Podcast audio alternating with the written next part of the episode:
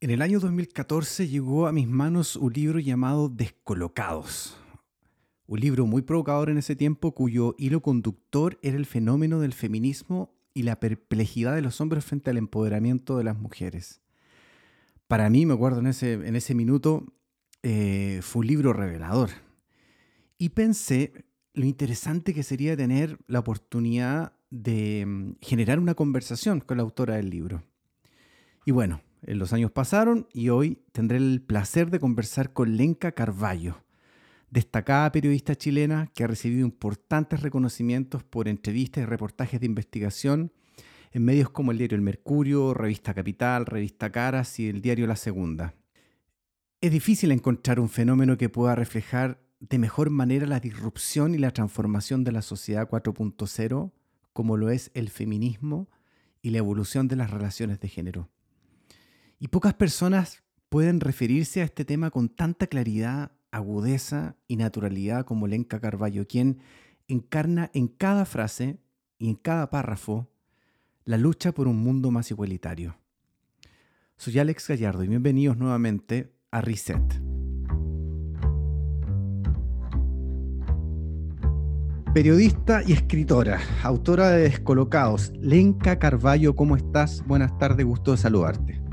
Hola, ¿cómo estás, Alex? Igualmente, un gusto. Oye, un gusto, gracias por haberte tomado este tiempecito para conversar eh, de un tema tan, tan, tan, tan interesante ¿ah? y tan agudo como, como estas mujeres empoderadas y estos hombres perplejos. Está bien que les llamemos así, ¿no? Cada, vez más perplejo y las mujeres empoderadísimas, pues imagínate.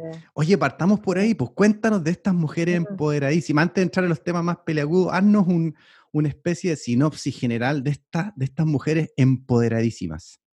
Bueno, eh, este es un libro que, que, se publicó en el año 2013, si mal no recuerdo. Y claro, fue un libro en reflexión a cómo veían los hombres el empoderamiento femenino. Porque mi anterior libro había sido Desencantadas y el príncipe se convirtió en sapo. Claro, así es. Libro bastante feminista en su momento, eh, a propósito de la separación y cómo las mujeres nos engrupimos, digamos, nos engrupió la, historia, ¿cierto? Walt Disney, etcétera, con todo este tema de los príncipes y el amor eterno y fueron felices por toda la eternidad, cuando finalmente eso, no ocurre, porque la mujer siente que poco más que la estafaron. Pero en realidad también ese libro era, tenía que ver con esta independencia económica que, que fue adquiriendo lentamente las mujeres y que nos diferencia en esta generación de nuestras madres, nuestras abuelas, de una manera muy radical. Y entonces, eh, entonces no ocurre finalmente. La historia del príncipe, de este amor eterno, no ocurre. No, no, no, fue una, fue una estafa. nos estafaron y nosotros además nos quisimos comprar un cuento porque era súper lindo ah. y nos encanta y además hay todo un mundo del consumo que, lo comenta. Hay una, hay una economía alrededor del príncipe. Una, economía alrededor del príncipe, tú lo has dicho, y que nos, eh, empieza a funcionar de muy chiquitita eh, y que continúa por toda la eternidad, eso sí. eso sí. Entonces, eh, eso por un lado. Pero también eh, ahí yo entré a, reflexionar más a fondo con este empoderamiento económico, que la mujer pudiera votar, entrar a la universidad, tener decisión, empezar en el mercado laboral, finalmente para ganar su propio dinero, hizo que la mujer lograra también diferenciarse, independizarse del hombre, romper con esta relación eh, de, dependencia, valga la, repetición, ¿cierto? Y que la hizo también muchas veces eh, cuando sentía que no estaba contenta, que la cosa no funcionaba, que no se sentía querida, en fin, todas las distintas razones a eh, querer separarse cosa que también es, era, es bastante nueva. Piensa que en Chile tuvimos ley de divorcio hace, hace nada, poco. Eh, y bueno, obviamente que las, las, separaciones de hecho existían, pero con un costo altísimo mm. eh, para la mujer, un juicio social súper grande. Bueno, y ahí yo me, me, empecé un poco a involucrar más en esto. ¿Por qué las mujeres se separaban? Eh, básicamente porque podían. Antes no podían. Ah, era, era, o podían, pero era muy complejo porque de aquí vivían, cómo alimentaban a sus niños etcétera. O sea, eh, el, drive, el driver económico era el que finalmente... Fundamental. Siempre, siempre el, el, el, driver económico eh, finalmente va muy enlazado con el poder en estas relaciones de poder. Y esto eran relaciones asimétricas, Absolutamente, donde una de las partes tenía el poder, es decir, el hombre, y la mujer tenía el poder, entre comillas, pero dentro de las paredes del hogar con los niños. eh, y, pero fuera del, hogar ya no tenía ningún poder, o muy poco. Eh, y eso es lo que fue cambiando, lo que ha ido cambiando, pero hoy día las mujeres, para cerrar el tema del poder, eh, las mujeres hoy día lo que quieren es ya no solamente el poder en, las relaciones de pareja, en el poder económico, sino que también quieren llegar al poder de una manera global, en, en, las grandes cumbres del poder, porque es ahí donde se toman también las grandes decisiones que hacen que el mundo cambie. ¿No? Eh, y, finalmente eso es lo que las mujeres hoy día necesitamos, no solamente eh, que nos paguen mejor, eh, tener mejores relaciones laborales, etcétera, sino que también estar ahí donde se toman las decisiones. Ahí, entonces estaríamos conversando de que la igualdad también haya un poder igualitario, y eso es lo que no se percibe hasta el día de hoy. en eso estamos, pues. Mm. Ese yo creo que es, es, el gran momento del feminismo hoy día. Yo antes te hablaba del, descolocados, porque eh, también ese libro fue, bueno, ¿qué pasa con los hombres? Y cómo miran a las mujeres, eh, estas nuevas mujeres, tan distintas a sus abuelas, tan distintas de hecho a sus madres. Eh, estamos hablando de una generación 40 para arriba, ¿no? tan diferentes a, a, sus madres, por ejemplo, que eran mujeres que estaban en la casa, que la aguantaban todo el marido, ¿cierto? Eh, o que si no la aguantaban tan fritas nomás, porque no mm. tenían mucha independencia para eso. Por esta simetría eh, del poder que decís tú. Claro, donde ellos eran los reyes, ¿cierto? Los, los Masters of the Universe, eh, donde ellos no se cuestionaron nunca su poder, nadie se los cuestionó, ¿cierto? Porque, porque ese era el orden social en el que se criaron. Y luego aparecen estas mujeres, las nuevas parejas que empiezan a tener sus novias, las mujeres con las que se casaron, y resultan ser tan diferentes, ¿no? A las mujeres, al modelo de mujer eh, con lo que ellos se criaron. Y empiezan un poco a no entender y a sentirse de alguna manera intimidados por estas mujeres que trabajan, que saben lo que quieren, saben lo que no quieren. Eh, si no les gusta cómo está funcionando las cosas, bueno, se termina la relación. Te insisto, estamos hablando de un segmento económico de la sociedad que es con un mayor poder adquisitivo, que tiene acceso a la educación y por mm, tanto mejores remuneraciones, ¿cierto? En ese mundo estoy hablando, pero, pero que, claro, que tiene que ver un poco con estas mujeres más modernas del mundo moderno. y, y, bueno, y entonces estos empezaron a decir, oye, pero ¿cómo? O sea, que el, el modelo de hombre que a mí me enseñaron ya no me sirve para nada. Para nada, o sea, el guion, te eh, quedaste con el guion para otra obra, eso es lo que, obvio, pasó, ¿no? sirve, es más, molesta, si yo al día la mujer eh, vengo con flores y le regalo chocolate, me lo tiran por la cabeza. por la cabeza, claro, y es el, y es el guion aprendido en realidad. Exacto, si yo le abro la puerta del auto o del restaurante, puede que se siente incómoda, puede que le moleste, puede que incluso me, diga, me transmita su, su, molestia que, en no querer eh, diferencias de trato, por ejemplo. Entonces, eh, hay así una serie de situaciones, ¿no? En el trabajo, por ejemplo, con sus compañeras, esto de, que, claro, perfectamente su compañera puede ser su jefa hoy día. ¿ah? Eh, puede ser, obviamente, que tiene las mismas capacidades eh, y puede ser incluso mejor que él, eh, tanto o más competitiva. Eh, con una mujer a su vez que está también todavía, diría yo, descubriendo su forma de demostrar su autonomía, su independencia y su poder. Entonces, como no tuvimos un modelo las mujeres, y tuvimos que adoptar, sin darnos cuenta, los mismos modelos masculinos de relación de poder. Entonces, en, en las relaciones de pareja, en el trabajo, a veces las mujeres también somos más agresivas, hablamos fuerte, golpeamos la mesa. Eh, algunas somos bastante yeguas, por, usar un término mm. como que identifica. Un, término que, que, solo lo puedes usar tú, digamos, en esta conversación. Eh, claro, por supuesto. Eh, ah, esta mujer que como súper temible, ¿no? Porque es un estereotipo, así como existían estereotipos de los hombres con mm. poder, eh, también hay estereotipos de las mujeres, y yo creo que eso hemos ido evolucionando, por supuesto, y llevando también el liderazgo más, más relacionados con, con lo femenino también. pero te, te, da esa impresión, ¿te parece eso que al final esta, esta mujer alfa, esta mujer empoderada, emula también un modelo masculino? ¿Termina pues, masculinizando un modelo? Es que, es que es así, eh, porque no, no, tuvimos otro modelo, porque históricamente, durante siglos, ¿no? Eh, el modelo tenían los hombres, no existía un modelo de mm. cómo las mujeres ejercían el poder. El único modelo que había lo tenían ustedes. Y mm. lo que hizo la mujer fue tomarlo y para, y para hacerse de alguna manera oír, respetar, eh, se masculinizó, ¿no? Y eso no, no lo digo solamente yo. Eh, Mary Bird, que es una historiadora académica inglesa muy importante que escribió este libro Mujeres y Poder, que son una serie de, de charlas que ella dio, eh, cuenta, por ejemplo, el caso de Margaret Thatcher, que ha sido la, primera ministra mujer en, en, en, el Reino Unido, ¿no? fue la primera mujer y claro, uno veía efectivamente a la Thatcher una mujer muy ruda, muy dura, muy autoritaria, muy poco femenina, por, tampoco era masculina.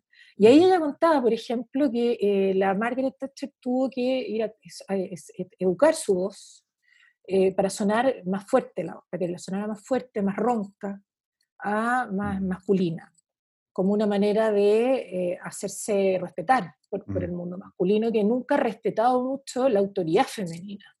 Porque siente que no, que los que realmente tienen la autoridad, y eso es una cuestión cultural, no es que los hombres sean malvados, ¿me entiendes? Por, esta forma, es porque así ha sido, y, así ha sido desde la, Odisea, por ejemplo, eh, también se describe una parte donde eh, eh, Penélope, por ejemplo, que está, está, Telémaco, su hijo, con, con, todos los, los, grandes hombres, ¿cierto?, griegos, eh, están ellos escuchando estas canciones bastante tristes, ¿no? de los guerreros que cruzaban el océano, en fin.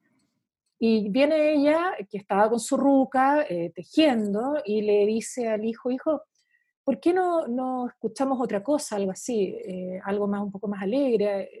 Y el hijo le dice, madre, tú retírate a tu dormitorio, no nos interesa escuchar tus discursos, eh, nosotros los hombres somos eh, los que dictamos qué es lo que se escucha.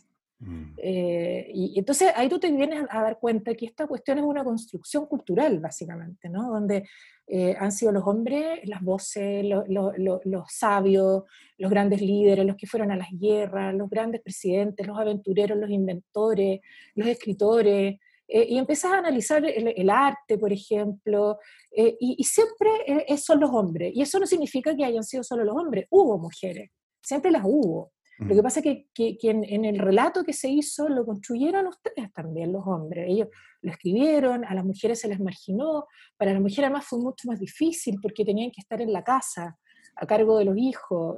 cuando destacaban era mal visto. La mujer tiene que ser muy brillante y tener mucha suerte y ser muy astuta y muy discreta y tener mucha energía además, eh, ¿cierto? Para, para, poder hacer eh, sus libros, sus, sus, grandes retratos, si es que pintaba, filosofía, en fin. Por eso han escaseado, ¿no?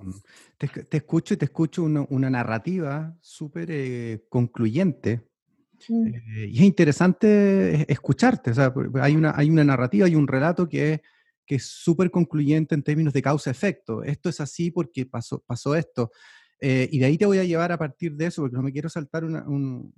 una pregunta que tengo, de, te voy a llevar al tema de la realidad subyacente y cómo se construyen los sistemas de creencia, que son finalmente experienciales, no son los sistemas de creencia no se construyen de manera tan, eh, tan eh, racional. No es que se, ponen de acuerdo un grupo de gente y dice, vamos a hacer una cultura de este tipo. Han sido bastante, bastante experienciales para ver qué, a qué te lleva eso. Pero antes, dado esta narrativa, este relato que tienes de, de, mm, causa-efecto, eh, te llevo un poquito al feminismo 4.0. Para los que estamos del lado de acá, para los que estamos aprendiendo, para los, que, los hombres que nos estamos reeducando, para los descolocados, como nos llamáis tú, y me, encanta ese concepto, eh, ¿cuál sería la cronología del feminismo? Eh, que partamos por ahí por los 60, 50, qué sé yo, hasta ahora. ¿Es el mismo? ¿No es el mismo? ¿Ha tenido una... No, son, son, evoluciones. ¿Dónde, estamos parados hoy día? Cuéntanos un poco eso. Em, a ver, mira, no, no, no, tengo acá en la mente así exactamente por fechas no, y, No, no, pero en términos generales, ¿qué ha ido ocurriendo? Pero, son distintas, estamos en, distintas etapas de la conquista, por, ponerlo de esa manera. Ya. Eh, primero, las conquistas de las mujeres eh, tenían que ver más que nada con el tema de la educación. ¿no? acceder a las aulas, eh, acceder a la educación en, en paridad con los hombres, eh, primero a la, educación escolar, ¿cierto? Después a la educación media, porque muchas mujeres no, accedían a, la educación media, luego eso a la universidad. Eh, esa fue una conquista, ¿no? de partida, tener ese, el acceso a la educación que es, a mi juicio, clave. Luego eso vino las conquistas políticas, ¿no? Eh, las sufragistas, Eh, esto estamos hablando no solamente en Chile, estamos hablando a nivel mundial, ¿cierto? Las primeras conquistas de las sufragistas fueron en Nueva Zelanda, el primer país donde la mujer votó en el mundo. Averigua ahí la fecha, porque de verdad que, que, no me quiero arriesgar. Podría cerrar la ventana y, googlearlo, pero me, me voy a, distraer. Eh, luego, bueno, en Inglaterra, por supuesto. Eh, empezaron las mujeres también a exigir derecho a votar en las mm. elecciones políticas, ¿cierto? Eh, hasta que, bueno, eso se fue extendiendo a lo largo del mundo. La mujer ya venía en el trabajo hace mucho tiempo, sobre todo después de la revolución industrial. Claro. Eh, posguerra también. En la situación posguerra, cuando los hombres salieron a, la, batalla, a los campos de batalla, muchos morían, ¿cierto? Y la mano de obra que quedaba eran los niños y las mujeres, ¿no? Entonces, eh, ahí las mujeres también empezaron de alguna manera a independizarse, a entender lo que pasaba en, en, el mundo, más allá de su propio hogar, ¿cierto? Y darse cuenta también de que ella, claro, una mano de obra muy mal, mal remunerada en todo caso. Eh, y luego de eso la mujer paulatinamente se fue dando cuenta que de su situación, a pesar de todo, era, a pesar de esas conquistas, era muy precaria. De, que las leyes estaban construidas no para las mujeres, sino que estaban construidas para los hombres. Y eso se veía en las relaciones dentro del matrimonio, me refiero a relaciones de poder, a las relaciones económicas. El hombre era el que administra, el dueño del patrimonio de la mujer, el que si la mujer recibía una herencia, por ejemplo, cuantiosa, y el tipo podía ser un jugador, un apostador y un borrachín, igual era el hombre y por lo tanto él era el dueño y quien decía eh, y decidía lo que se hacía con, con, ese dinero, por ejemplo. Y así en múltiples casos. Luego de las conquistas políticas y en la medida que las mujeres eh, en el mundo comenzaron también a participar en, en, los, en, los, roles de poder, estamos hablando ya a nivel político, como parlamentaria, en, los, las municipalidades, etcétera, con el tiempo, eh, las mujeres nos fuimos dando cuenta que sí, está, estábamos bastante satisfechas eh, bastante contenta. Esto además, a modo de, de, de parada o de paréntesis, hay que decir que el feminismo es bien curioso, digamos, porque son olas que van y se recogen, vienen, arrasan, se imponen, cambian algunas cosas y luego pasa mucho tiempo en que esta ola se recoge y todo queda quieto y es como si no hubiera pasado nada y uno como que casi se olvida, ¿no? Eh, cuando yo te hablo de todas estas conquistas, fueron conquistas que duraron su época, luego se dejaron de lado y muchas veces esas pausas entre una ola y otra eh, van acompañadas también de, de, de, un poco una suerte, es muy curioso, yo eso lo, lo he reflexionado mucho que tiene que ver con una suerte como de arrepentimiento, de alguna manera. Las mujeres como que estamos tan condicionadas por este tema de, oye, es que si tú eh, hablas mucho, si tú eres muy ruda, si eres muy feminista, durante mucho tiempo la palabra feminista era como sinónimo de una mala palabra, eh, eh, espanta hombre, eh, feminazi, ¿cierto? Un montón de cosas, cuando las mujeres lo que siempre hemos pedido es igualdad, nada más que eso. No hemos querido matar a los hombres, ni cortarles cierta parte, eh, ni nada por el estilo. Simplemente, eh, aunque, sí hay, hay pero, pero uno lo, logra ver, y corrígeme tú si estoy equivocado, por favor, sí hay movimientos que son eh, más radicales y que ah, en el fondo no están buscando la igualdad, sino que están buscando una supremacía sobre el hombre con, con, declaración y consignas bastante, bastante violentas, pero entiendo que son extremos radicales como ocurren en cualquier movimiento, en cualquier ideología. Eso te iba a decir, sí, eso te iba a decir, que es como hablar de los neonazis, o sea, claro, eh, eh, claro obvio que existen, que mm. están, que tienen una ideología, un decálogo, cierto, amenazan cada cierto tiempo con ciertas cosas, eh, pero, pero no, no son los mayoritarios y, uno sabe, ¿no? Entonces, cuando se habla de feminazi, por ejemplo, yo encuentro que ha sido un daño inconmensurable al movimiento feminista, porque eh, durante mucho, mucho tiempo eh, las mujeres no querían identificarse con el feminismo, muchas mm. incluso estando de acuerdo con las banderas, decían, sí, pero yo no soy feminista, ¿ah? yo estoy por la igualdad, pero no soy feminista, es bien ridículo, ¿no? Mm. Pero, pero eso sucedía y, hasta hace muy poco. Pero, pero a ti te eh, parece que, mm. y, por eso te pregunto la cronología del feminismo ah, estamos hoy día, porque ¿te parece que está tan claro, así como lo planteas tú, que cuando, cuando, hablamos de feminismo hablamos de esto y tiene estos bordes, estos límites, y esto es lo que persigue, o todavía es una construcción dinámica, media líquida, media licuada, de repente que no sabemos dónde empieza y dónde termina? Te, te hago la pregunta con bastante, con bastante honestidad, con ganas de saber en realidad. Para ti, para ti hay, una declaración que es concisa, que es, que es plena, o es más bien una, una, una declaración que es eh, dinámica y que se, va, que se va moviendo, que se va construyendo con el tiempo, con el pasar del tiempo? Exacto, es una evolución, Alex. Eh, el, feminismo como ideología, porque el feminismo es una ideología, es un ser vivo, por así decir, y evoluciona según cómo evoluciona la sociedad y las demandas que va teniendo y las necesidades profundas que va manifestando la sociedad, hombres, mujeres, en su minuto. ¿Qué, es lo que pasa en, estos tiempos, en, estos últimos tiempos? ¿no? Eh, lo que sucede es que la sociedad ha evolucionado de tal manera, eh, gracias sobre todo a, los medios tecnológicos, eh, a, la globalización, por ejemplo, de la economía, que las mujeres nos hemos dado cuenta de que a pesar de toda esta evolución que ha existido, las mujeres no hemos evolucionado a la par. ¿no? Y eso se ha notado, por ejemplo, en los, en los salarios. Eh, las mujeres, a pesar de que tenemos una educación a la, par con los hombres, a pesar de que las mujeres nos graduamos en mayor proporción que los hombres, terminamos las carreras, somos mejores alumnas, sacamos mejores notas, nos, eh, graduamos más que en proporción a los hombres, sin embargo, no accedemos eh, igualmente a los mismos cargos, y si accedemos a los mismos cargos, no tenemos los mismos salarios y nos cuesta muchísimo llegar a las altas esferas de ese poder ya sea porque no se abren hacia las mujeres o porque las mujeres, eh, nosotras mismas, eh, nos auto... Sabotean. Eh, saboteamos porque nos damos cuenta que es muy sacrificado, es costoso mm. y porque significa en esos costos no hacer de lado muchas cosas que tienen que ver con, con la familia, que ahí mm. hay otra injusticia porque eso debería ser compartido entre hombres y mujeres, ambos mm. igualitariamente hacerse cargo y no solo la mujer.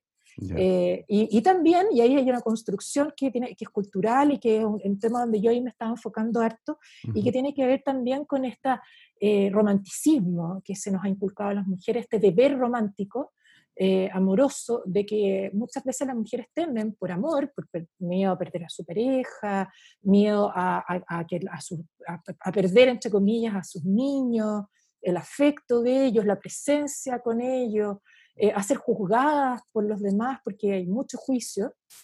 Eh, finalmente las mujeres prefieren que él sea el que triunfe, el que trabaje, el poderoso, ¿cierto? Eh, para que se sienta y, la, y, para que la relación no se resienta, mm. pero finalmente eso resulta que más, es más precario, es más caro, porque una vez que viene esa ruptura la mujer se queda y se da cuenta de que en realidad ella salió perjudicada porque no tenía un trabajo, porque ganaba muy poco, porque decidió trabajar en la casa, por ejemplo. ¿Y, y, dónde, se, dónde se construye eso? Porque aquí tenemos dos explicaciones. O hay una mala...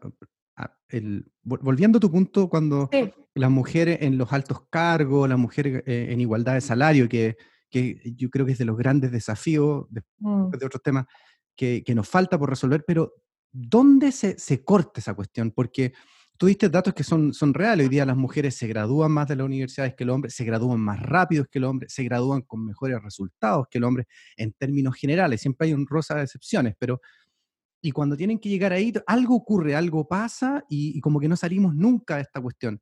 ¿Qué, qué, dicen los estudios? ¿Hay como una, una mala intención colectiva o hay cuestiones que tienen que ver más con lo que a mí me gusta llamar la realidad subyacente, que son que son esas realidades que, el discurso y la ideología no alcanza a ver. Te pongo un ejemplo. Eh, te refería a los temas de familia, por ejemplo. La cantidad de amigos que yo tengo peleando por, tener la custodia de sus hijos es altísima. Mm. Entonces, eh, ¿por, ¿por qué un hombre tendría que pelear la custodia de sus hijos en un sistema que lo que quiere es que seamos iguales frente a la familia, al trabajo, etcétera. ¿Dónde se corta esta cuestión? Es, es efectivamente una mala voluntad colectiva, hay temas biológicos de por medio. ¿Qué es lo, que pasa? ¿Qué, ¿Qué, es lo que has averiguado tú en tu estudio? Son, son o sea, más que estudios, yo no he hecho estudios, pero como periodista me, me, reflexiono, investigo mucho, eh, hago entrevistas y siempre estoy permanentemente pensando eso. Eh, son muchas preguntas las que tú planteas. Una con respecto a los, tus amigos y las custodias y todo ese tema. Eh, yo hablé de eso en el, en el segundo libro, en Descolocado, que de alguna manera una de las ganancias que ha tenido el hombre con el feminismo, por ejemplo, eh, porque han tenido ganancias los hombres, es el poder ellos acercarse al, a sus hijos. ¿no? Estamos hablando que, no sé, tus abuelos, por ejemplo, eh, mi abuelo, mi abuelo nunca se, preocupó de sus hijos, ¿no? De, de, estar con ellos, decirle que los quería, porque el rol del hombre en esa época era salir, trabajar, todo el rol afectivo, descansar a la mujer, ¿cierto? Eh, y ellos no es que no quisieran a sus hijos, ¿no? Eh, pero, pero culturalmente se les educó para, para, tener ese tipo de relaciones más distantes. El hombre no llora, el hombre que llora es mariquita. Esas construcciones Todas esas construcciones bien, bien ridículas, y bien terribles y que dan mucha pena y con las cuales los hombres tuvieron que arrastrar y cargar mm. durante mucho tiempo. Y con, el, con las nuevas relaciones, las relaciones más modernas, por así decir, eh, donde ambos trabajan, por ejemplo, mm. es que los hombres empezaron también, a la medida que los hogares fueron ya no esas tremendas casas, ¿cierto? Este hombre que se sentaba a leer el diario no, era imperturbable, no se podía meter ruido, ¿cierto? Me acuerdo de mi eh, abuelo. ¿Viste? Eh, en la medida que esas cosas fueron cambiando y los hombres se fueron acercando más a los hijos, en la medida que el hombre empezó, por ejemplo, cambiar pañales, que es una cuestión bastante nueva. Eh, puede que, que claro, que, hoy día sea súper normal, ¿no? Pero mm. yo te puedo decir que hace 20 años... Eh, no, olvídalo. No, no era una cuestión muy, muy... Los hombres se seguían viendo, mm. no era la norma. Pero en la medida que, que, el hombre empezó a ir a buscar a su niño al jardín infantil, mm. como te digo, a vestirlos, a bañarlos, a darles de comer y a participar de la vida de su hijo, les empezó a gustar y empezó a sentir que sí, que se lo merecía, que merecía ese espacio, que le gustaba ese espacio, que es rico estar con tu hijo, es rico ser papá, un papá presente, ¿cierto? Y bueno, eh, una vez que la, relación llega a su fin, eh, como mucho, hoy ocurre mucho en, este tiempo, el hombre dice, ya, ok, pero yo quiero, ¿cierto? Que, seguir participando de la vida de mi hijo y no quiero, por ejemplo, verlo los puros fines de semana. Entonces, claro, ahí viene, ¿cierto?, toda esta tirantez, todo este roce, así como hay mujeres que piden que los padres se pongan con la pensión, que lamentablemente no tengo las cifras a mano, pero creo que es una enormidad, creo que algo así como el 70% de los hombres no pagan las pensiones alimenticias. Versus también esta otra cara de hombres que luchan por estar presentes en la crianza de sus hijos, eh, y claro, eh, no resulta para nada fácil en, los tribunales. Hay mm. lamentablemente estas dos caras bastante crueles de la moneda, ¿no? Mm. Ninguna de las dos es, muy, grata, lamentablemente. Entonces, eh, yo creo que hoy día, volviendo un poco a esta evolución que te planteaba con respecto al tema del feminismo, más allá de los capítulos ¿no? que, tiene esta, esta evolución, hoy día estamos en un proceso, siento yo, que ha ido muy de la mano con la globalización. Eh, ha habido un malestar de parte de las mujeres colectivo, histórico y globalizado. Y ese ha sido como el gran descubrimiento, eh, no sé si descubrimiento, pero, pero ha quedado de manifiesto con las redes sociales. Eh, los últimos dos a tres años nada más, fuimos testigos, por ejemplo, del Me Too, del Ni Una Menos, ¿cierto?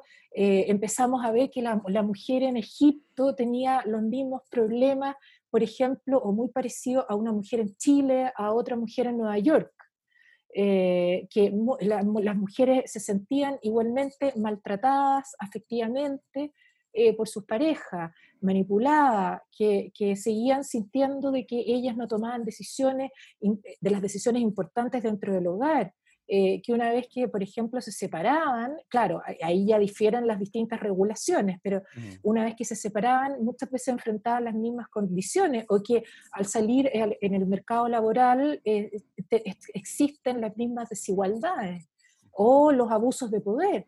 Eh, que permean ¿cierto? todas las capas en todas partes del mundo, o los femicidios, que ocurren incluso de, en bastante, manera bastante ruda, cruel y con cifras altísimas en países modernos como Suecia. Y uno dice, y en países nórdicos, y uno dice, oye, pero, pero ¿cómo? ¿No eran modernos ustedes? Y al final, eh, todo esto ha llevado a una reflexión que yo siento que es como la gran reflexión eh, que, que, ha quedado en manifiesto en estos tiempos y que tiene que ver con el valor que se le asigna a la mujer en tanto mujer. ¿no? Eh, la mujer, y nos hemos ido todas ya paulatinamente eh, abriendo los ojos y dando cuenta de que la mujer ha sido vista como un sujeto de valor inferior, un sujeto inferior de partida. Eh, y eso explica ¿no? la situación que enfrenta la mujer hoy día eh, a distinta escala en, a nivel global. Y eso entonces, como te digo, se vio, por ejemplo, cuando actrices súper famosas empezaron a decir, oye, a mí Harvey Weinstein me acosó, a mí me violó, o mm. se empezaron a, filtrar eh, lo, cuánto le pagaban eh, para una misma película, a, qué sé yo, a Brad Pitt, que estoy inventando, versus, a la Angelina Jolie, y eran como diferencias siderales indignantes. Eh, y así empezaron a, conocerse todas estas desigualdades al día de hoy, ¿no? En que las tesis salen con un violador en tu camino, mm. algo tan local, ¿no? Eh, y, resulta que se transforma en viral y comienza a ser interpretado por mujeres y adaptado, adaptado por mujeres de todo el mundo, en Turquía, ¿cierto? En Francia, en Nueva York, eh, cuando, cuando era, fue el juicio de Harvey Weinstein en Nueva York, eh, las mujeres se pararon, se pararon afuera de los tribunales a ser el violador eres tú. Eso fue muy fuerte. Entonces, eh, a ver, Lenka, te escucho eh, y, me hace mucho sentido todo lo que planteas, eh, pero te hago una, una, una, provocación. ¿Qué te pasa cuando escuchas a intelectuales, científicos del, del, del, tamaño de Jordan Peterson, no sé si lo has escuchado. Sí, me carga. Ya. Un boludo, el canadiense. El, exactamente. Eh, pero, es un, eh, sacándole el, el, juicio de valor, un tipo preparado, un intelectual, etcétera, un científico, que te plantea que, es, que, este, que esta narrativa tiene mucho error y que no es tan así, que en realidad hay temas, hay, hay, hay temas biológicos, hay temas antropológicos, hay temas sociales, eh, ¿Qué te pasa a ti, papá? Quiero, quiero escuchar tu opinión al respecto. Cuando dices, no, no, no existe tal cosa como el patriarcado. Em, la verdad es que yo siento que, que, hay ciertos, comillas, intelectuales que utilizan de alguna manera mañosa eh, ciertos argumentos eh, como una manera de ser disruptivos e ir en contra un poco ¿no? de, de, la realidad. La verdad que Peterson no es un intelectual que, que para mi gusto goce ¿no? de, mucho respeto entre el mundo intelectual. Hay tipos como eh, no sé, hay otro tipo de, filósofos también eh, que tienen, aportan desde otra mirada y él aporta desde el titular, para mi gusto, como, como desde la provocación. Yo creo que mm. eh, nadie podría, es muy difícil afirmar cosas como, la, como las que puede decir él, ¿no? de que no existió el patriarcado, porque el patriarcado ha sido el modelo en el cual se han construido las relaciones sociales a lo largo de la historia. Claro. Eh, eso está absolutamente documentado y salvo que él tenga una investigación diferente, y aunque así fuera, está en el, volumen ¿no? que nos muestra la historia de cómo se ha construido la sociedad, donde el, el, poder radica en torno al hombre, el poder político, el poder económico, ¿cierto? El, el poder incluso religioso, el poder ideológico. Eh, las grandes decisiones a, nivel mundial, ¿cierto? Las guerras, etcétera, digamos, eh, eh, han sido, han estado y han circulado, ¿cierto?, en mm. torno a, ese poder.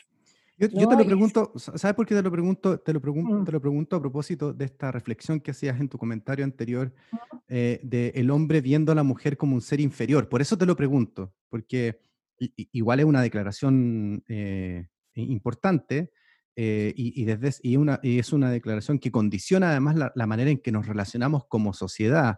Y de ahí se argumenta el patriarcado. Y eso es lo que cuestiona un poco eh, eh, Peterson. Por, por, eso te hago la pregunta. Mira, yo no, no, es que, a ver, desde mí, esto es muy personal, porque yo no, no puedo hablar por, por, por, todos ni, ni, lo que ocurrió en el mundo, pero desde mi apreciación personal, no es que per se ¿no? la, la mujer haya sido vista como un ser inferior, aunque hay, hay muchos ensayos y escritos de la época, no sé, de Rousseau, por ejemplo, eh, donde se le asigna el rol a la mujer como en la casa, la mujer tiene que estar para agradar al hombre, para que el hombre pueda reflexionar y pensar tranquilo, eh, para bordar y coser, ¿cierto? Eh, cuidar de los niños y no opinar, por ejemplo, ni mm. menos ocurrírsele estudiar y destacar, o sea, era un pecado. Eh, y eso así se educó a los hombres eh, históricamente, a los hombres estoy hablando eh, los grandes intelectuales, los reyes, ¿cierto? los monarcas, la aristocracia, ¿cierto? Eh, tenían esa, esa visión, ¿no? El, hombre era el, el, poderoso, el importante, el que tomaba las grandes decisiones y eh, por, lo tanto la mujer, si el hombre era, era superior, tenía que haber un inferior, ¿no? para poder reafirmar esa superioridad también. Si la mujer era igual al hombre, no existía entonces un superior y un inferior. El, el, el hombre necesitó de alguna manera o se dio esa estructura en que para que hubiera un superior, siempre tiene que haber cierto eh, un, inferior y por lo tanto eso es lo que eh, lamentablemente recayó cierto en, en la historia en la, historia de, la, de, las relaciones entre hombres y mujeres eh, donde las mujeres han tenido ese segundo papel que, que no, mira, yo no, no, me gustaría en este momento juzgar si ha sido de mala fe, eh, que, esto ha sido maldad, mira, que nos mm. hicieron como un complot, ¿no? Mm. Eh, porque no, no sé si fue tan así, pero yo, yo, mm. yo no me consta, eso es lo que quiero decir. Probablemente en algunos casos sí, probablemente en otros fue así nomás, ¿no? No, no, no hubo otra manera de entender las relaciones de poder. Eh, pero lo cierto es que las mujeres hemos sido con esto como las grandes damnificadas, ¿no? La, la pobreza, por ejemplo, es súper curioso porque eh, por ejemplo, ahora hay un libro muy interesante de una chica que se llama Caroline Criado, que es una escritora inglesa, eh, investigadora, eh, donde ella hizo un análisis muy profundo de los números, ¿no? de las estadísticas. y siempre dice ella, cada vez que se habla de cifras, de cualquiera, políticas públicas, en lo que sea, siempre está en la mente de este investigador el hombre en, este, este ente, ¿no? Eh, entonces, por ejemplo, si se habla de cambiar el sistema de transporte, se piensa en un hombre que se sube a, ese bus y que se baja y toma el metro, y pocas veces se piensa en la mujer, que la mujer que va con el carrito con el niño, que tiene que ir a hacer las compras, dejar al niño al colegio, y que se, y, que se deja de lado, ¿no? Este, este habitar de la mujer, esta, esta vida cotidiana de la mujer, eh, que cuando, por ejemplo, se hacen las pruebas en los autos de, de los airbags, siempre se piensa en un hombre que va manejando, no en una mujer. ¿Te fijas? Entonces, eh, eh, en este imaginario, eh, este, este, gran como éter, ¿no? Que existe siempre, está, esta, esta idea de que es masculino todo. Mm. Entonces, las mujeres, ahora estoy leyendo una biografía fascinante de la Simone de Beauvoir como intelectual, y, y, aborda un tema que a mí me fascina, que fue esta relación con Jean-Paul Sartre, eh, donde siempre se habló de la Simón de Beauvoir, que era, a mi juicio, y, en el libro lo corrobora, siempre lejos más brillante que, que Sartre, lejos. Y de hecho, en el libro... Pero, eh, hay, muchas, hay muchas historias así, pues muchas. pero un montón, bueno, y aquí sale como ella, por ejemplo, eh, le ayudó a él a escribir La náusea, cómo ella le abrió los ojos hacia la construcción del existencialismo, y sin embargo ella hasta el día de hoy se la muestra como la discípula de Sartre, ¿cierto? Esta mujer que lo acompañaba, eh, toda esta fantasía que existía en cuanto a esta relación sexual erótica con otras mujeres, pero, pero, pero, pero no tanto el poder intelectual de ella. Entonces, tú empiezas a ver ¿no? que en toda esta construcción social que ha existido, eh, las mujeres eh, siempre están como un poco más atrás, en segundo lugar, mm. eh, ya sea en, número, ya sea en cuanto a esta inteligencia, brillantez, originalidad, ¿no? Y, y, y, porque en el fondo la sociedad tiende a eso. O sea, yo te digo, incluso me ha pasado a mí. Por eso digo que no es un problema de los hombres, de que los hombres son malvados, eh, que claro que los hay, por supuesto, como también hay, hay, mujeres, sino que hay... hagamos la, hagamos la aclaración, claro. Lógico, pero, pero, también hay, como te digo, formas culturales que se han instalado durante tanto tiempo y que han cambiado incluso la mentalidad de las mismas mujeres. Te pongo un ejemplo. Eh, hace unos años, hace tres años, algo así, en la revista Cara, yo trabajé en la revista Cara hasta que se cerró la revista por eh, toda la crisis de los medios en el mundo. Eh, tenía que mm, hacer un, juntar a varios intelectuales para hablar de, no me acuerdo qué tema era, pero un tema político, qué sé yo. Y claro, eh, en esta reunión finalmente eran puros hombres, eran todos los columnistas. Era Carlos Peña, creo que era el único que no estaba. Estaba Tironi, Gonzalo Cordero, el Pirincho Navarrete, eh, Caballo, Héctor Soto, y ninguna mujer. Mm. Y ahí, claro, de partida no existen mujeres, por ejemplo, que escriban en las columnas del diario el día domingo. No hay. Claro. No hay en el Mercurio, no hay en la tercera. En la tercera, el sábado, que, que sale la, la Iseguirre, la Silvia Iseguirre del set, que es la única que hay, está en la tercera. En el Mercurio nunca ha habido. Y, y, una vez le preguntaron al director, a Seges, el director de ese minuto del Mercurio, y le dijo, el día que las mujeres escriban tan bien como los hombres, ahí van a tener entonces una columna. Entonces, eh, estamos hablando que, que, existe esta percepción, ¿no? que la mujer no está a la altura. Que, que, y si la mujer lo está, eh, son mujeres como, como muy condenadas, o, o, mujeres muy masculinizadas también. Conflictivas, como le dicen también. También, o sea, claro. eh, son, son, son rarezas, ¿no? no, son, son excepciones. Mm. Pero, pero, no, pero, no es, son... pero es cierto o no es cierto, Lenk, en, en tu apreciación. ¿Qué cosa? Eh, eh, ¿Qué cosa? El hecho de que no, no, existen columnistas, por ejemplo, en el caso tuyo en tu, en tu industria. No existen, pues, efectivamente sí. Si tú agarras el Mercurio el día domingo, eh, que es el, el diario eh, el, el, de, del poder, ¿no? -huh. el, que lee los empresarios, sí. que lee uh -huh. los políticos, donde se mandan los mensajes políticos y económicos en, en los subtextos. ¿Y, co eh, ¿y cómo hacemos para que, para que existan? Para que, para que bueno, hayan... si el director del diario opina que, que, es el que toma esa decisión, que el día que las mujeres escriban igualmente bien y inteligentes, tan inteligentes como los hombres, ahí van a tener espacio.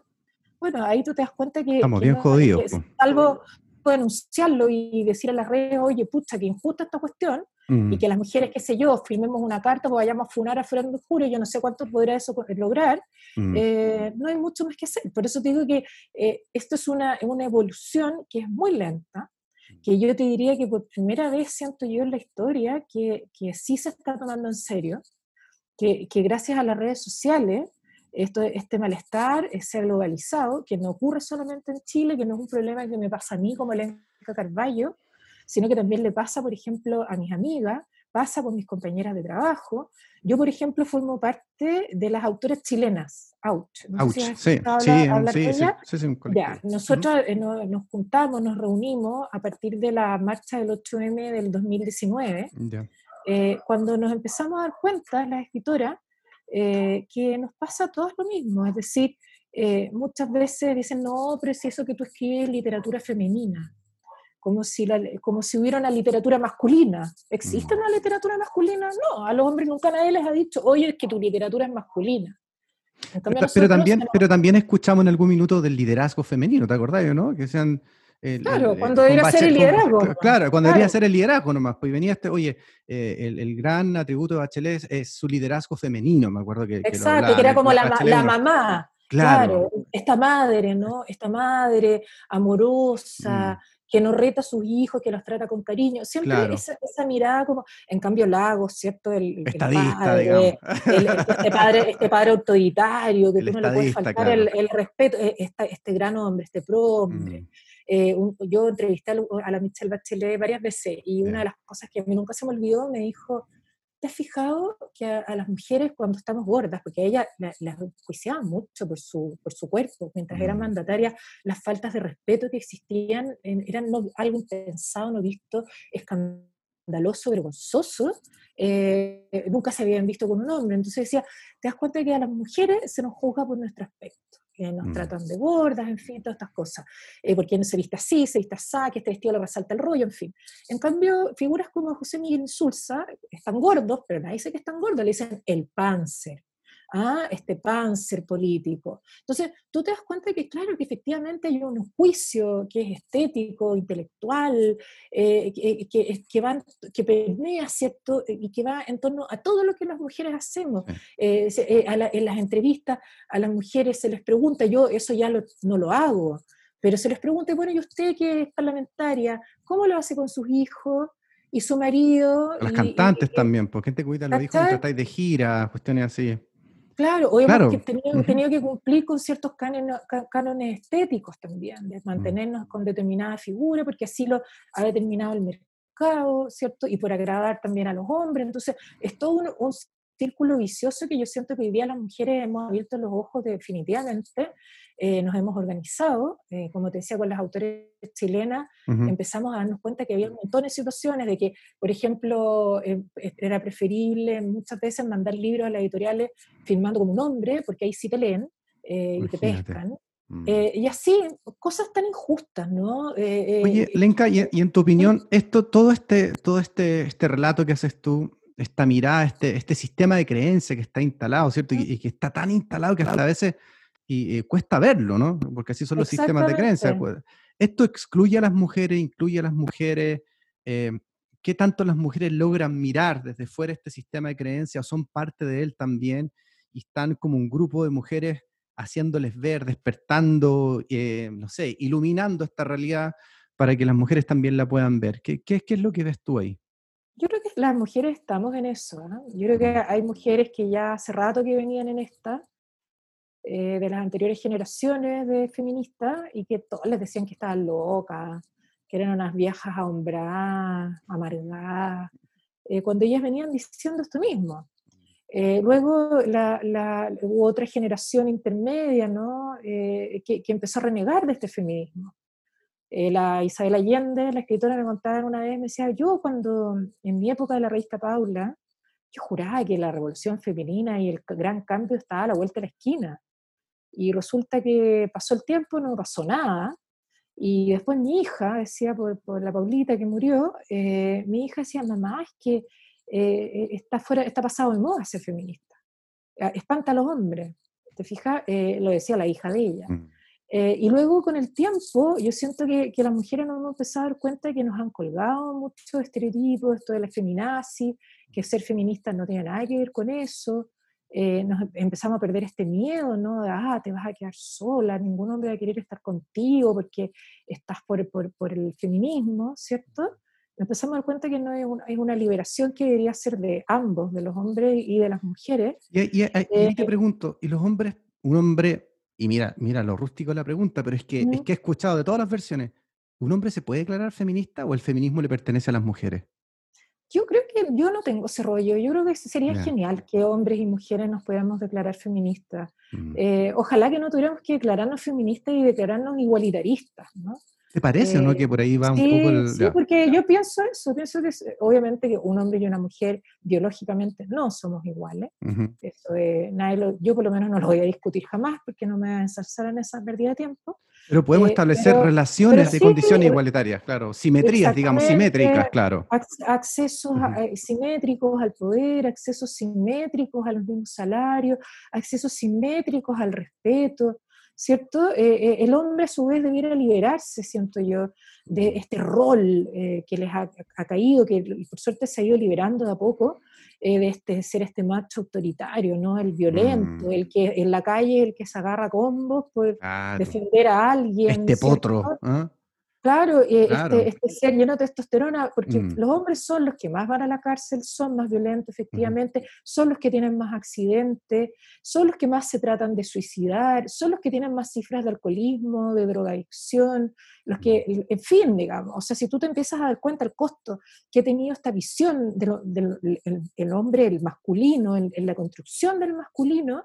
Eh, te das cuenta también que da pena, o mm. sea, eh, es bastante triste. Las mujeres cuando van a la cárcel van a la cárcel no porque necesariamente hayan matado a alguien o porque o, hayan, eh, se hayan visto en una situación de violencia, sino porque están vendiendo droga, la mayoría, venden, qué sé yo, droga y, por, mantener a sus hijos, ¿no? Porque, porque no tienen otra. ¿Cuánto, ah, gana, ¿cuánto mm. gana la masculinidad con el feminismo, Lenka?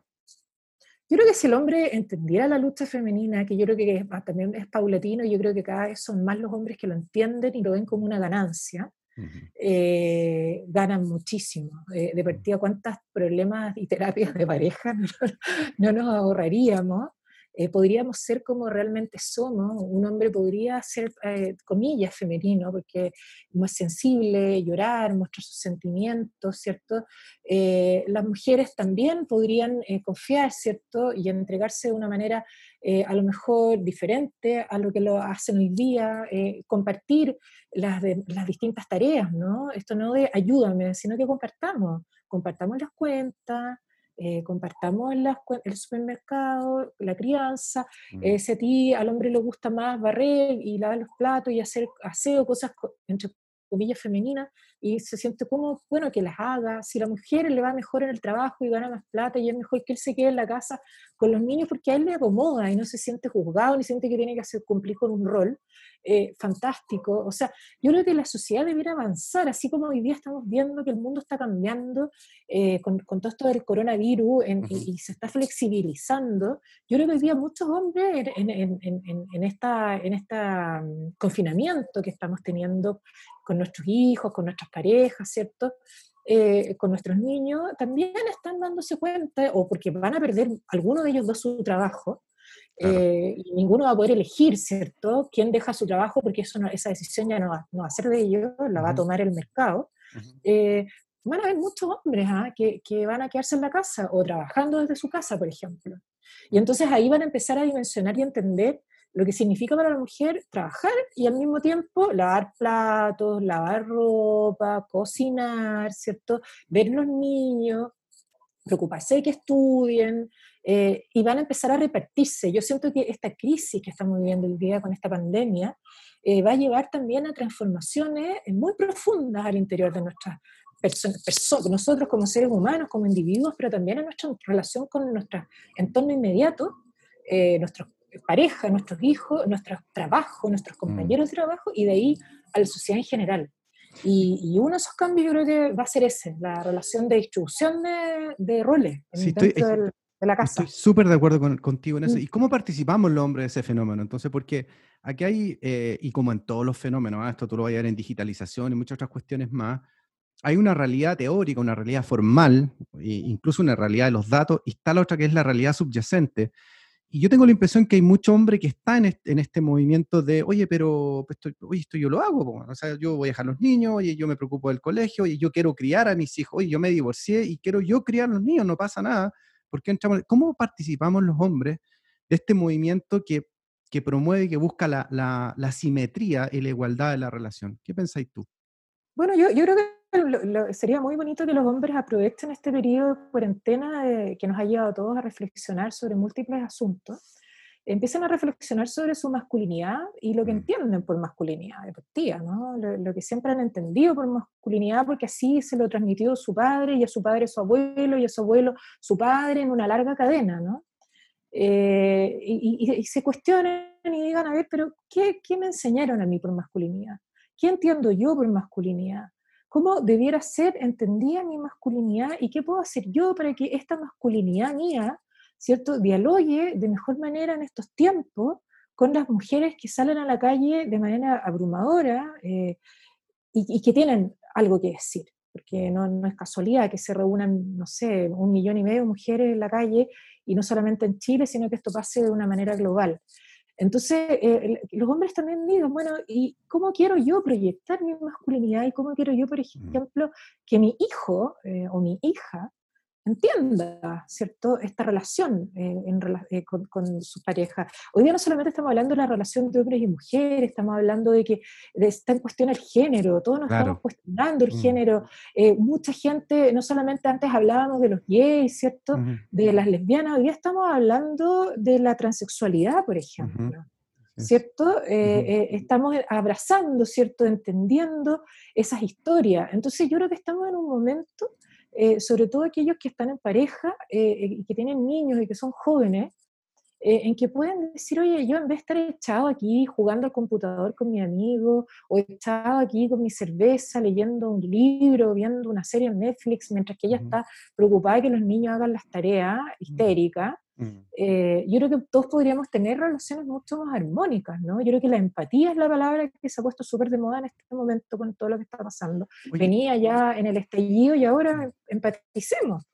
¿Tú ¿Y tú crees que están dadas las condiciones? Em, y te hago la pregunta súper mm. genuinamente, desde el lado de la mujer, de entender a este hombre, hagamos la figura, la caricatura, este hombre que cruza el puente en términos de... Mm. Eh, conectarse con sus emociones, decir cuando está cansado, que un día no quiere, que tiene sus ciclos también y se atreve a cruzar, ¿qué va a encontrar del otro lado? ¿Va, va a o va a encontrar la misma demanda masculina histórica eh, de contención o que el que me tiene que contener a mí eres tú. No. ¿Qué se va a encontrar un hombre? Pues un hombre, te lo digo porque yo lo veo en parejas jóvenes, lo veo en parejas jóvenes, que claro, hace, está el llamado, ¿cierto? Está el llamado muy, muy fuerte, pero el, pero el rol del hombre sigue siendo el rol del hombre. Entonces, puede, ¿qué espacio va a encontrar el hombre cuando se atreva a cruzar ese puente?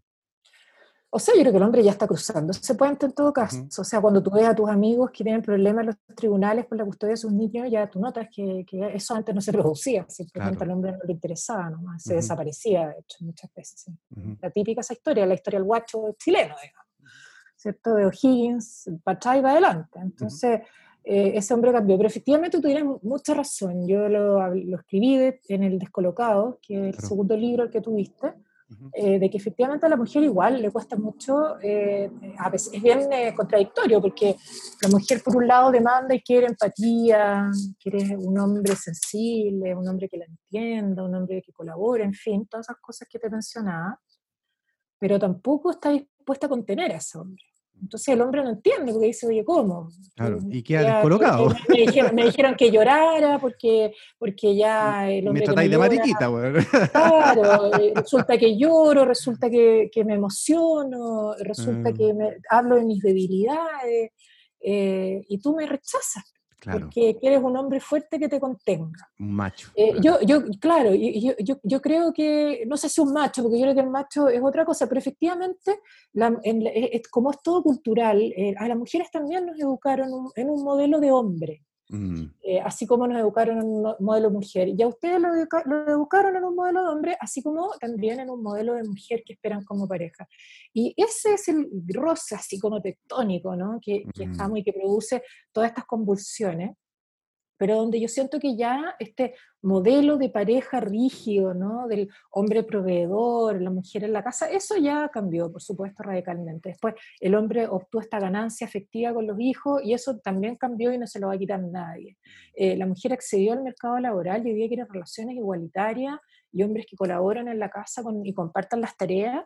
Eh, eso también eh, ya está cambiando, ¿no? Pero son son procesos. Yo confío mucho en las futuras generaciones. Uno, yo veo en, en, otras generaciones mujeres que son las fuertes, las power, las como las comillas más masculinas, y, los hombres que son como los, más sensibles, los que eh, hacen. Eh, eh, se están cambiando los roles también. Hay más libertad hoy día. Sí, oye, a ver si. En, posiciones. a ver si en otro episodio podemos hablar de algo que los gringos están echando que se llama la guerra de los niños. ¿Qué está pasando?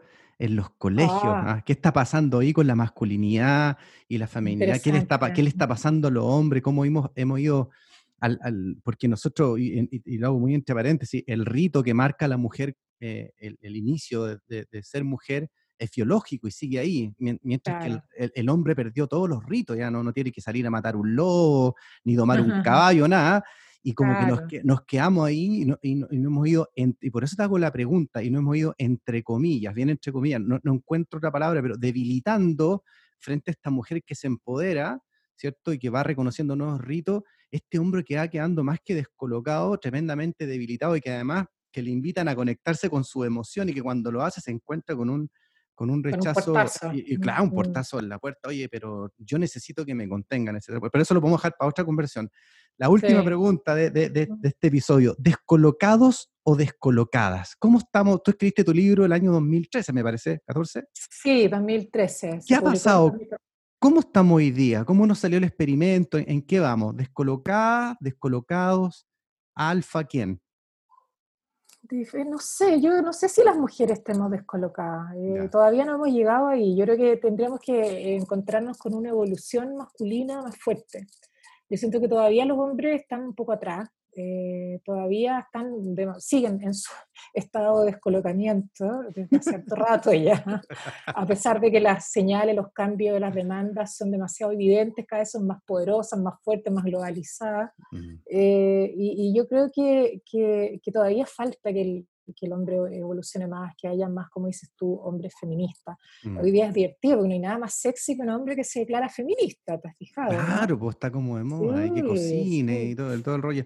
Oye, que me, que me parece bien, em, te voy a preguntar algo, se fue, pero bueno, pero tú, tú dices que el hombre nos falta todavía para generar esta, este, esta mujer descolgada. Sí, que mm. a mí me, llama la atención, los hombres siguen pensando que las mujeres quieren, no sé, hacerlos a un lado, ah, o piensan que son inferiores, mm. y, todas esas cosas como hay mucho mito. Yo no sé si porque quieren creer en esos mitos y se agarran de esos mitos de alguna manera para defender su posición, o, porque de verdad no entienden nada. es que, ¿sabes qué te diría? Yo te, yo te podría, te podría dar una, una opinión muy honesta, muy transparente, a riesgo de, de, de, de decir una estupidez, pero yo creo que los hombres en términos generales entendemos bien el macro problema, la información que está ordenada. Mm. ¿Cachai? Cuando dicen, mira, la lucha es, o la, eh, igualdad es igualdad de remuneraciones, no mm. violencia intrafamiliar, todo, todo eso que está ahí, que eh, lo entendemos clarito. Claro, que es la data. La data, pero cuando entramos en la realidad, la realidad subyacente, si te abro la puerta del auto, no te abro la puerta del auto, vamos a pagar o no cada uno su entrada al cine o no. Cuando entramos ahí en, el, microdato, en el micromanagement de la relación, oye, nos perdemos, estamos, estamos absolutamente perdidos, te escribo, no te escribo, te, te, te, eh, saludo, para el 8M, te saludo, no te saludo, te, digo felicidades mujeres. O, te doy el pésame. claro, te, saludo, te doy el pésame. ¿Qué, hago? ¿Qué hago en realidad? Y yo, y yo siento que ahí, eh, claro, tenemos que, la gran pega es nuestra, pero hay una, todavía, y estoy comparto contigo, todavía estamos muy descolocados ahí, muy descolocados. Y, ah, sí, pero tenéis que salir del descolocamiento. Pues, ayúdanos, pues, danos, danos las claves tú, yo te, te, prometo que me pongo en la ponerse, en ponerse que se pongan los tacos de partida, pues, que se pongan un par de tacos. Ya, me, me parece bien. Y, que salgamos a caminar. Estoy bromeando, pero, pero, pero en el fondo yo creo que hay tanta literatura interesante hoy día, eh, mm. hay tantos libros que se han liberado en, en las redes, hay documentales, hay gente que es genial, que, que tiene sentido del humor, ¿cierto? Eh, hay en Netflix eh, muchas cosas para ver. Eh, hay que empatizar, hay que ponerse en el lugar de las que han sido sus parejas, mm. de, de, sus madres, de las que fueron sus abuelas, que piensen cómo eran sus abuelos, cómo son ellos de distintos hoy día, qué pueden hacer los hombres para que de alguna manera las mujeres se sientan respetada, más allá del, del dato. Eh, cuando tú hablabas de la data, que efectivamente así, yo pensaba, cuando por ejemplo el matrimonio se está viniendo abajo, está todo pésimo, y el hombre como que encuentra que como que está todo bien y, y no dice nada, pero es que no te das cuenta, mira, no, por favor, eh, hace no sé cuánto tiempo que nos miramos, eh, tú estás guatón, ella no me dices que me quieres, no es como antes, mm. y, y, hasta que ella no le dice, sabes que más me cabré, me, ya me aburrí decirte, nos separamos, mm. eh, y, y, poco más, y que ella se va o le deja en las maletas la puerta de la casa, claro. él ahí gracias, se pega la, el alcachufazo de que la cuestión. Eh, eh, entonces yo creo que Claro, entonces yo, escuchaba al Pablo Herrera en un programa de televisión que decía que los hombres siempre somos los últimos en enterarnos que nos vamos a divorciar. Es que es verdad. Yo todo el mundo sabía, menos, menos uno, claro. Yo la verdad que es un misterio. Yo no entiendo por qué eso pasa con los hombres y a lo mejor algo de eso pasa eh, a nivel macro, como hoy día, ¿no? Las mujeres salimos a la calle con pancartas, marchamos, una performance increíble, la, el violador en tu camino, en fin, mm. montones de literaturas, documentales, y el hombre como que dice, oye, pero parece que ellos, ellas quieren declararnos inferiores oye, pero, pero ¿qué onda las minas? Estamos súper descolocados. Y, yo de verdad que, no sé, ahí yo sospecho, porque me cuesta entender que habiendo tanta evidencia, bueno, me pasó lo mismo cuando me divorcié, pero habiendo tanta, tanta evidencia de que la cosa eh, ha sido históricamente desigual, mm. eh, y hay tanta cifra terrible, ¿no? Mm. Hoy día nada que ver, pero hoy día estamos viendo cómo ha aumentado la violencia entre familias, sí. un 70% en Chile y en el mundo. Las denuncias, sí. Sí, sí, sí, terrible. Las llamadas. Mm. Terrible, terrible. ¿no? Y ahí, tendríamos para un episodio aparte, para, poder entender. Claro, para hacer un doble clic ahí, abrir esa data y ver a ver qué, qué, qué ocurre y qué está pasando, qué se tratan las llamadas, por cómo, cómo ocurre esto y tiene que ver bueno, lo hablábamos el otro día y, y, para mí tiene que ver con un contexto de violencia que se da, con, un, con relaciones mal habidas, con, con, con cómo comienza la cuestión, cómo arranca. Y, bueno, hay que... Hay, hay, mucho, hay mucho, hay mucho, y hay mucho bajo la alfombra, eh, mucho matrimonio que se va a separar después de este cautiverio también. claro, la cosa es tenerte 24-7 en la casa. si tú ya estás mal con el marido. No olvídalo. Ya, te caía mal, porque dice que hay una parte de la relación de pareja donde uno ya se cae mal. Sí, pues. ya la respiración del otro te molesta. Claro, claro, todo. Entonces, y, te pillas justo cuando ya tú querías tomar la decisión y, o ya la habían tomado y agarra esta mm. cuarentena. chuta, eh, eh, yo no quisiera estar, no quisiera estar ahí, eh, ¿no? Y hay mucha gente que está en esa idea. Entonces, por eso te digo, y, como para cerrar, yo creo que este cautiverio, este confinamiento, nos debería llevar a reflexionar profundamente en quiénes somos en, desde el punto de vista de cómo nos educaron, mm. cómo entendemos el feminismo, cómo entendemos las demandas de las mujeres, en el caso de los hombres, cómo entendemos nuestra propia masculinidad, en el caso de los hombres, eh, que han ganado en el mm. camino, que han perdido, que están dispuestos a seguir perdiendo, a ceder, eh, en pos, ¿cierto?, de, de, no un feminismo, sino de relaciones justas e igual, igualitarias, mm. eh, con ganancias para los dos. Fíjate que yo creo que las mujeres tienen muy claro lo que quieren, lo que quieren lograr en términos de feminismo. Yo no, no veo tanta claridad en los hombres dónde nos queremos parar. No, no hay, no, estoy tratando de seguir algunos escritores que hablen de la masculinidad, esta nueva masculinidad y qué significa, dónde nos paramos nosotros. nosotros no nos podemos parar, Lenka, solo desde, a ver, ¿cómo hago que tú seas feliz? También nos tenemos que parar desde nuestra propia felicidad. O sea, como yo soy feliz en, una, en una, relación que sea recíproca, mm. simétrica, igualitaria, yo tengo que tener muy claro qué es lo que yo quiero. Y yo creo que ahí lo que veo es que no estamos muy claros nosotros. O sea, nosotros no le, no le, en este minuto no le estamos aportando nada nuevo a la relación y eso hace que nos quedemos pegados los patrones anteriores. Entonces, porque no hay una discusión pública de qué es ser hombre, de la masculinidad.